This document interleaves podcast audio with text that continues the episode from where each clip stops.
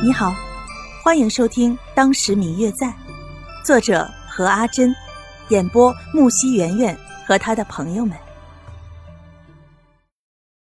第二百八十三集。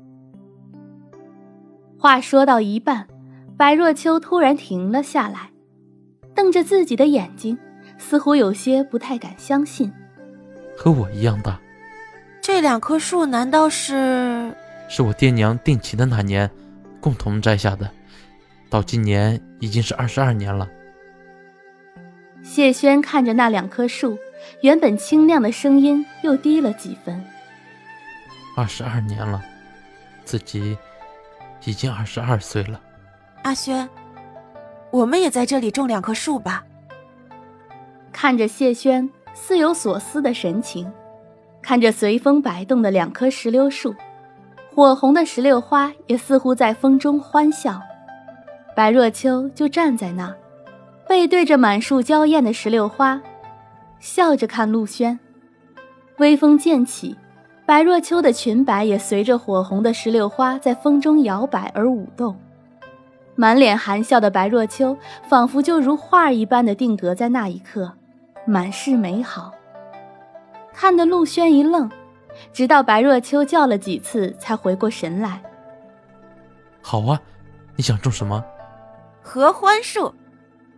白若秋脱口而出，倒让陆轩一愣，半晌才笑着说：“好。”只愿君心似我心。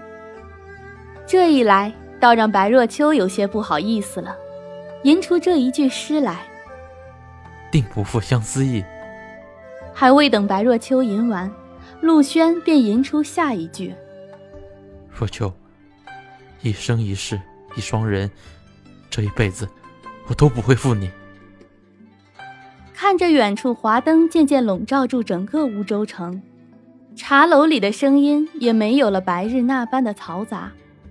陆清秋再一次看着远方，不禁念了起来：“一生一世。”一双人。第二天一大早，陆清秋的房中便迎来了客人。陆清秋并没有起来，而是靠在床上看着来人，一言不发。若秋，你又一晚上都没睡吗？没事的，玉南哥。来的人正是方玉南。自从四年前白若秋与陆轩私奔之后，本是瞒着所有的人，但是方玉南江湖朋友向来众多。再说，他与白若秋从小便是青梅竹马，对于白若秋的心思太了解了。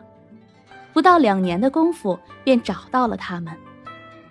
白若秋坐在床边，眼睛下面隐隐有一圈青色，看起来气色并不太好。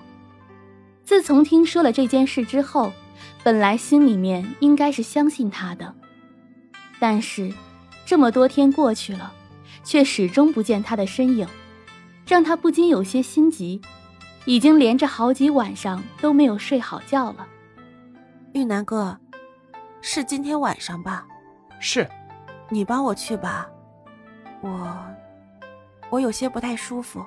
若秋，方玉南看着白若秋的模样，不由觉得有些心疼，也不好再说什么，只好叹了一口气，答应了他。方玉楠走后，白若秋慢慢从床上起来，走到窗边，看着远方初升的太阳，不由得想起昨晚秦宇对自己说的那些话。若秋，跟我走吧，远离这里的一切，我们重新开始。白若秋的心里其实都明白，这些年自己跟着陆轩，陪伴着他一起完成复仇，自己本以为只要陆轩杀了自己，杀父之仇之后。两人便可以一起双宿双飞，从此隐居世外。但是最近一年的时间，陆轩所表现的与当初并非一致，他的心变得越来越大，所想的也就越来越让人捉摸不透了。秦羽这一番话，并非没有在自己的心中激起一点波澜。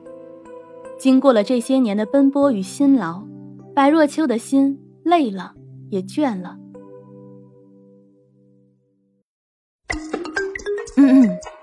我最亲爱的小耳朵，本集已播讲完毕，感谢您的收听。如果你喜欢这本书，欢迎您多多的点赞、评论、订阅和转发哟。当然，也可以在评论区留言，我会在评论区与大家交流互动的。喜欢这本书就给他点个赞吧，你的点赞和评论是我们创作最大的动力。感谢您的收听。